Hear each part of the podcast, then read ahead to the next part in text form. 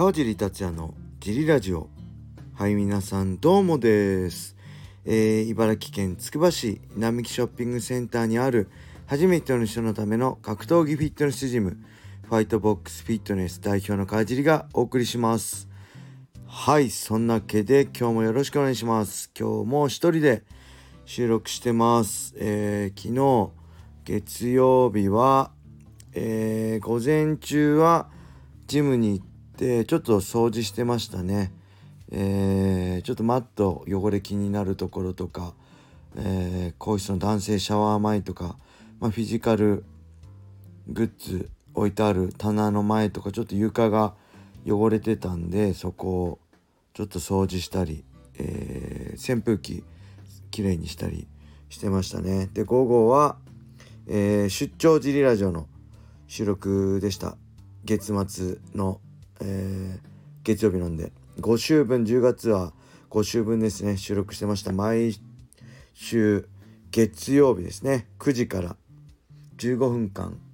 えーラジオつくばでやってますんで、つくば周辺の方はぜひ聞いてください、えーここのジリラジオだ何人聞いてるか分かんないんで出張ジリラジオは。多分ほとんど聞かれてないと思うんで結構これよりもっと真に迫ったことを話したりしてます。なんで聞いても広げないで拡散はしないでください。よろしくお願いします。はい。そんな感じでえーやっぱりね興奮冷めやらぬっていうか、えーあの見逃し配信で改めてねメイウェザー朝倉未来を見たんで、えーその試合について今日はあの昨日はねサクッと感想言って終わらしちゃったんでその試合について話していこうかなと思います。えーまあね皆さんご存知の通りメイウェザーが2ラウンドにね KO 勝ちしたんですけど、まあ、改めて見てもね、まあ、結構あのー緊張感あってすごいいい試合だったし本当朝倉未来選手ね目がいいなと思いましたね。あのーマクレガーもそうでしたけど、あのーしっかり見てるしねあのカウンターを当たってなくてもしっかりディフェンスだけなくてカウンター狙ってるんでさすがだなと思いました。まあただねこの、えー大沢さんとね金ちゃんと3人でやったアメバの、えーね、特番の時も言いましたけどこう逆で言えばね僕らで言えばあのーハビブ・ヌルマンゴメドフね USC でね29勝0敗で元ライト級チャンピオンのねめちゃくちゃ強いパウンド・フォー・パウンドねもう引退しちゃいましたけどそのハビブ・ヌルマンゴメドフが、えーボクシングの日本チャンピオンと、まあ、MMA で戦うようなものだと思うんですよね。これ普通に考えたらどう考えても叶うはずないじゃないですか。ハビブ・ヌルマンゴメドフが圧勝じゃないですか。まあ、そうだと思うんですよ。ボクシングで50戦無敗のね、まあ、引退したけど、えーメイウェザーと、まあ、日本の、えー朝倉未来選手が戦うっていうのはそういう立ち位置だと思うんですよね。まあ、それでもねもうもしかしたらこうなんかあるんじゃないかってねこう思わせてくれるのはまあ本当朝倉未来選手が今までね積や積り積み上げてきたファンからのまあ期待と信頼を積み上げてきたもののあのためだと思うんですよね。はい。あのでまあ試合内容については、まあ、戦前朝倉未来選手がね言ってた、まあ、距離詰めてねガンガン行くって言ってましたけど、えーまあそのスタイルもね戦い方もまあ MMA ファイターがスタンディングバートする時のね、まあ、上等手段でもありますよね。えー僕自身もマサト選手とね K1 ルールで戦った時はそれを考えてたし実行しましたもう相手のペースになる前に無理やりにでもねもうぐちゃぐちゃにしてでもこっちのペースに持ってくる、ね、まずは一番最初が大事なんで、えーただねもうほんとそれも簡単じゃないし、まあ、時間がね過ぎれば過ぎるほど、まあ、ペースはね相手になってもう相手もこっちのペースに慣れてくるんで、えー MMA ファイターとしては不利になってくると。えーまあそういう状況の中で、まあ、言ってた通りにはなんなかったですよね朝倉未来選手意外と最初から思ったよりいかなかったですよね1ラウンド、まあ、あれはね僕個人的にはねいかなかったっていうよりね、まあ、いけなかったんじゃないかなって思ってますねあのーまあ50戦ね無敗のメイウェザー、まあ、これまでもね、えー、まあ、いろんなね戦略を使ってメイウェザーをなんとかね倒そうとしてくるねボクサーがねもうたくさんいたしいただろうしあそいつらをま全員倒してきたんですよね。だからまあ朝倉選手のね戦略も、まあ、メイウェザーにとっては想定内であり、まあ、対処法が自分の中でしっかりあったんじゃないかな、うん、そう思いますね個人的には。まあ、ただそういう中でも負けはしたけど、まあ、朝倉未来選手もねすごいなんか魅力も出てたし頑張った試合だと思いますね。あのー、やっぱ日本のね MMA ファイターで、まあ、メイウェザーとね実力格、まあ、その両方でね張り合えるファイターってね朝倉未来選手以外にはもういないですよね。もう一回マクレガーが来ても、まあ、天心とやってね朝倉未来とやって次誰とやんのって言ったらもう正直いないですよね。うん、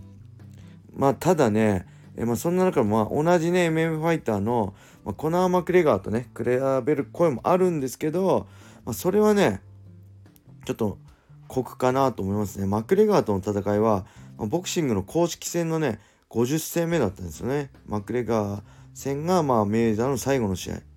で朝倉未来戦はまあエキシビジョン。もうこれ全然違うものですよね。あのー、まあメイウェザーの試合にねかける意気込みもえー、多分練習内容も全然違うと思います。あのメイウェザーにとっては、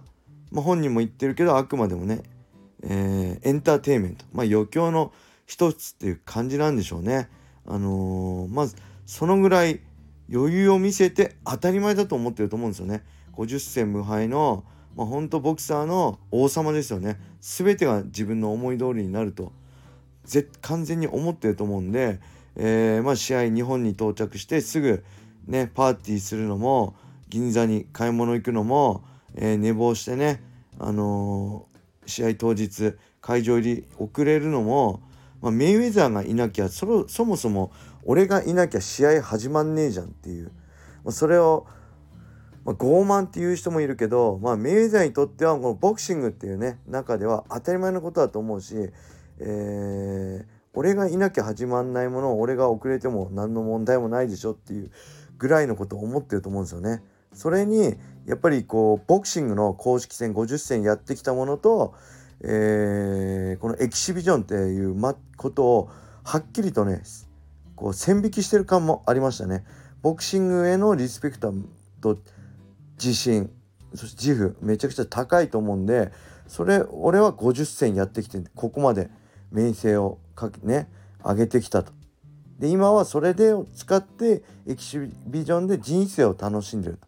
だから全く別物だと多分考えてるんでしょうね。うん、だからこそああやって余裕見せてるし見せてるだけじゃなくて本当に余裕なんでしょうね元チャンピオンとか元世界王者とはもうやらないって自分でも言ってたんでまあその辺はしっかり線引きして、えー、少しのお金を稼ぐってね全然少しじゃないんですけどえー、その辺メイウェザーにとってはしっかり線引きしてる戦いだったんだなと終わって思いましたね。うん、まあそんな中ねそれでもたとえエキシビジョンでもね、えー、MMA ファイターであのマークレガーああのメイウェザー戦ったのはマークレガーとね朝倉未来しかいないんであのねその中でまあ何を感じてもう何を得たのかってこれがねすごい楽しみです。やっぱね僕もマサトと戦ってそうですけど得るものもあるし自信もなる自信にもなるし絶対に今後のね MMA に生きるんで本当にね朝倉選手の今後の動向が楽しみですよね。でやっぱ本人も言ってるように MMA やりね今後 MMA でやりたい。やっぱり MMA 見たいですよね。えー、まあ今度10月ね牛久クレベルのタイトルマッチありますけどその勝者だったりねクレベルへのリベンジだったりまあ、単純にねツイッターでも言ったけどベラトールねフェザー級ファイターとの絡みがぜひ見たいですね。あのー、10月2日ベラトール286ね UNEXT で生配信、えー、8時からかなメインカードは11時から、えー、メインイベントはパトリシオねとボリッチ。そして他にもねあのこれがフェザー級タイトルマッチ。他にもフェザー級の一戦としてアーロン・ピコジェレミー・ケネディね。この辺のファイターと絡んだらねもうほんとめちゃくちゃ面白いしドキドキワクワクすると思うんで是非ねこの辺のファイターと朝倉未来選手の一戦個人的にはねアーロン・ピコ対朝倉未来がめちゃくちゃ見たいですね。うん他にもねあのバンタム級ベラトルファイターあベラトル285でね戦ったカルバルだったりバーネルもいるし、まあ、本当こうコロナがねあれで開国して交流が盛んになって、えー、ベラトルファイターとあこのライジンねフェザー級ファイターの絡みがね楽しみだしその中で MMA で成り上がっていくこう朝倉選手を見たいなってすごいより楽しみが増えた感じがしますね。決してあの一戦で評価は落ちてないしむしろ株を上げたと思うしね。今後の朝倉未来選手が楽しみです。はいそんな感じで宣伝になりますが10月2日ねもう一度日曜日ベラトール286僕もね解説として参加します。UNEXT で独占生中継なんで皆さんねこの朝倉未来選手と絡みが注目されるベラトールフェザー級ファイターのね戦いをぜひ見てください。はい。そんな感じで今日はこれで終わりにしたいと思います。皆様良い一日を。またね